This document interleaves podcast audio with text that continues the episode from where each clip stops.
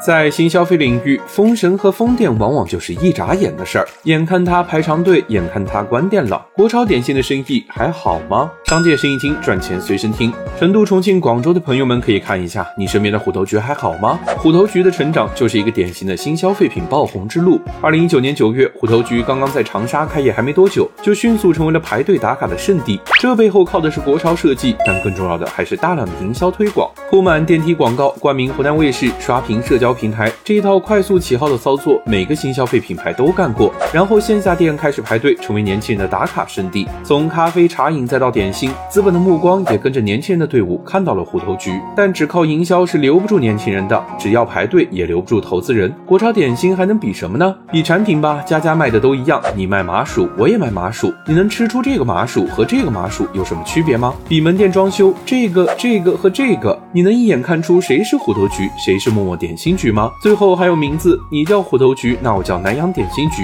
你有虎头，我有狮头，相似的产品线，相似的国潮概念，还有相似的品牌。和视觉找不到属于自己的独特区隔，点心局最后做成了一团僵局。不想被淘汰，那就要想办法破局。今年开始，虎头局还是走向了一条被自己鄙夷的路，开放加盟。二零二一年还信誓旦旦的不接受任何加盟，二零二二年就宣布开启加盟模式，自己还在关店，就准备教别人开店。虎头局的未来，你看好吗？